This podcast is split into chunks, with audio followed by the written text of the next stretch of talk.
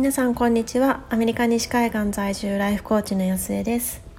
コーチングは自分が本当に大切なものとつながること。自分が本当に叶えたい未来へと歩んでいくこと。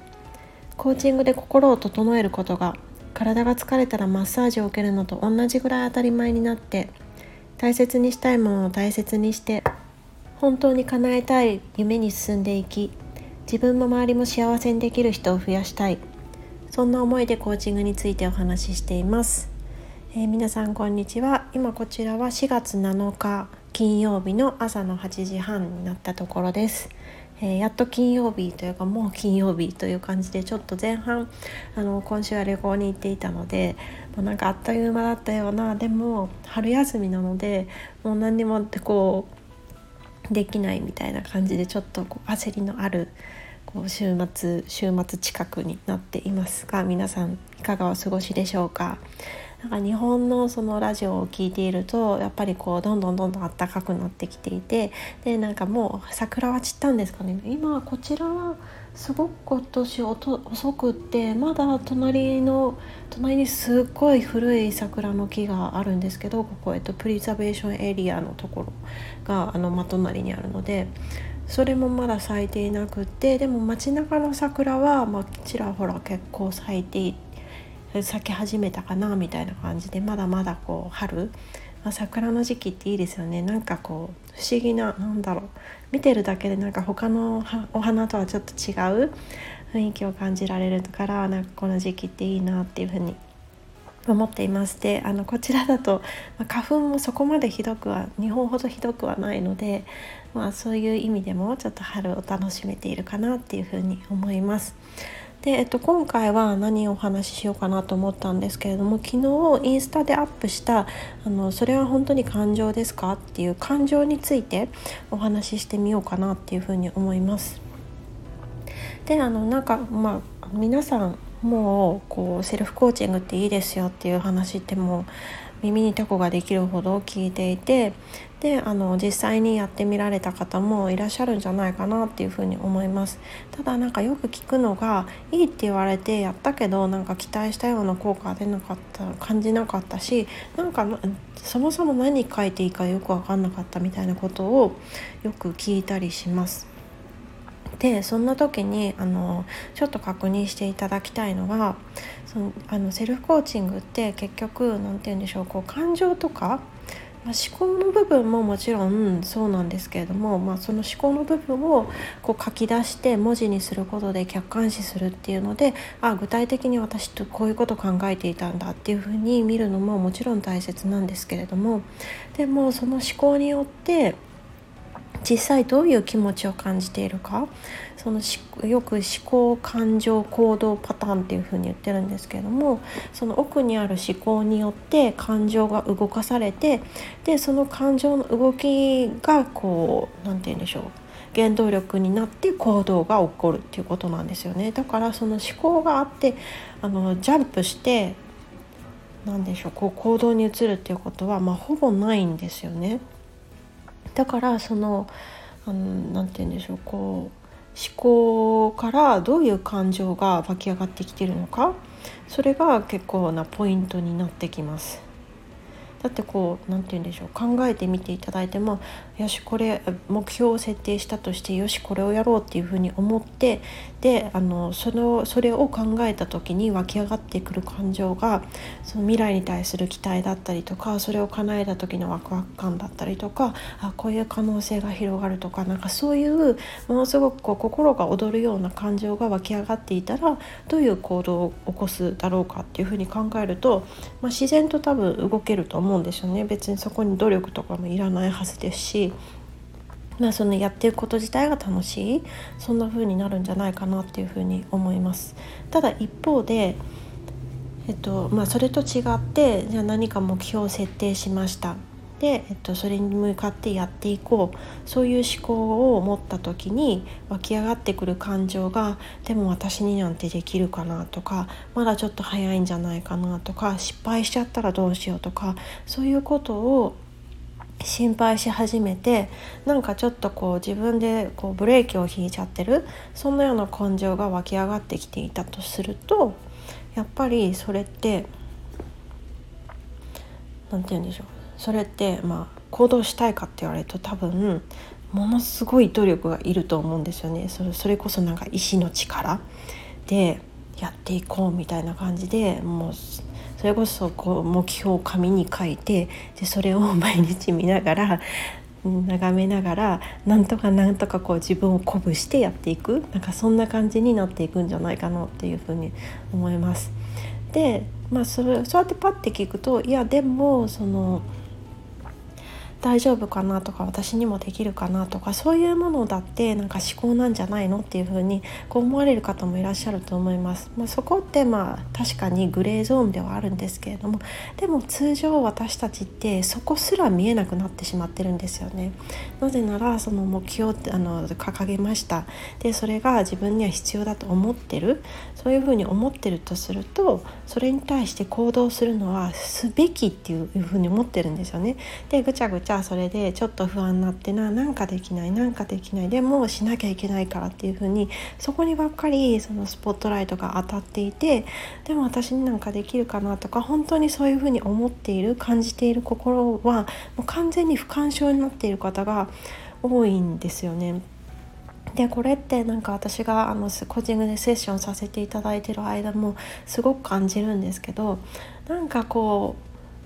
うん、だからこの前とかもその目標設定をされていてでそれに対してじゃあ何が必要だと思いますか？みたいな感じでお伺いするとこれやってあれやってってなんかすごいね理療整然と言われるんですよ。それでもでもなんかやってないんですよね。なんでその言ってるこの表情をやっぱ Zoom とかでやっているので見えるんですけれどもその時にぱりこう表情が別になんかなんて言うんでしょうリラックスして緩んでこう言ってること自体がなんか楽しくて仕方ないみたいな感じではなくってもうすごいこう顔もこわわっていてすごく真顔ででなんかちょっと何て言うんですか肩もギュッてこうちょっとありますよね。丸まってこう前前のめりになるみたいな感じですごくこう体自体も閉じてるみたいな感じに見えてだからなんかそそれを言ってる時になんかどんな気持ちがあの感じますか？みたいなことを言うんですけどでもそれでもそうだと思うとかそうだとかんそうそうすべきだしとかなんかそういう頭でばっかり考えてやっぱり返答されるんですよねそういう方って。からそういう時にいやなんか、まあ、確かにそうですよねそれそれが本当に必要だと思ってるんですよねでもそれを伝えてくださってる時のあの表情はやっぱりすごく硬いしあのなて言うんでしょう体としてもすごくこわばってるように見えるんですけれどもなんかなんて言うんでしょうこう体ではどういうふうに感じますかみたいなことを言うとやっぱりなんかハッとされる方が多いんですよね。であの、まあ、昨日の投稿で聞いていたのが「心ってどこにありますあると思いますか?」っていうこう聞き方をしたんですけれどもなんか今のその現代の私たちだとやっぱり心ってこう頭にあるっていう風に思い込んでしまってる人がまあ思い込むっていうか頭にあるような状態になってる人が多いんじゃないかなっていうふうに思います。でも実際にはその頭で考えることって心とはつながっていないことが多くってというのは私たちってそのこうしなきゃいけないっていう思い込みをに縛られてしまってるのでそれが一個一個外していくそれがまあコーチングのプロセスではあるんですけれどもだからその心イコール頭っていう風になってる限りはその感情っていうのは絶対こう感じることができないんですよねそれはもう抑え込まれてしまうからじゃあ心ってどう心を本当に見たい時はどうしたらいいのっていうとやっぱりその体の声を聞くっていうのがとてもポイントなんじゃないかなっていうふうに思います。であのまあそういうところの助けを得なくてもきちんとその自分の感情に真摯に真剣に前前から向き合ってやってかれる方はもちろんそんなことあんまり関係なく心を直接見れる方もいらっしゃるとは思うんですけどもそれって、まあ、多分相当毎日毎日そのジャーナリングとか瞑想とかして心に向き合ってる方だけでやっぱり一般的には体のあの助けを借りるのがいいんじゃないかなっていうふうに思ってます。で、まあ、考えてみてもやっぱり私たちって何て言うんでしょう初めてのことをするっていうとやっぱりこう心臓心臓がドキドキするじゃないですか。もうなんか飛び出しちゃうんじゃないかとかなんか外からなんかすっごいこうドキドキしてるのが見えちゃうんじゃないかみたいな時もありますし私の場合やっぱり知らない人とかちょっと大勢の人の前とかでこう話そうとするとこう途中からほっぺたが引きつってきちゃうみたいな時も あるんですけどそれってああ私緊張してるなっていうふうに思うんですけどそれとかなんか逆にそのホッとするとやっぱりこうおお腹の部分って緊張感が現れるので本当にこう頑張ってる人ってお腹硬いって多分よく聞いたことあると思うんですけど逆にそのホッとすると、まあ、肩が肩に力が入ってたのもちょっと緩んでこう体が開くみたいな感じの感覚をあの感じると思いますしそのお腹の部分もなんかこうじわってあったかくなるみたいな感覚を得るんじゃないかなって。だからこそなんかそのまあ自分を満たすっていう意味でその何て言うんでしょう。満たされた気持ちが気持ちだけじゃわからないからやっぱりそういう人にはこうマッサージとかしてあげると結局それでその体が緩むっていうのが分かるからその感覚としてその自分が満たされるっていうのが分かるからそういうなんか心がちょっとね私たちどうしても不干渉になってるのでそういう体の感覚を使って満たすっていうのをやられたりっていうので、まあ、マッサージとかもすごく人気ですよね。そうそんな感じでそう本当になんか頭だけで考えてると本当の気持ちってもう絶対気づけないんですよね。もう思い込みだっていうことに気づいたらまあ外れるんでしょうけどそれが思い込みだって気づいてないからこそ思い込みだしだからその頭だけじゃなくって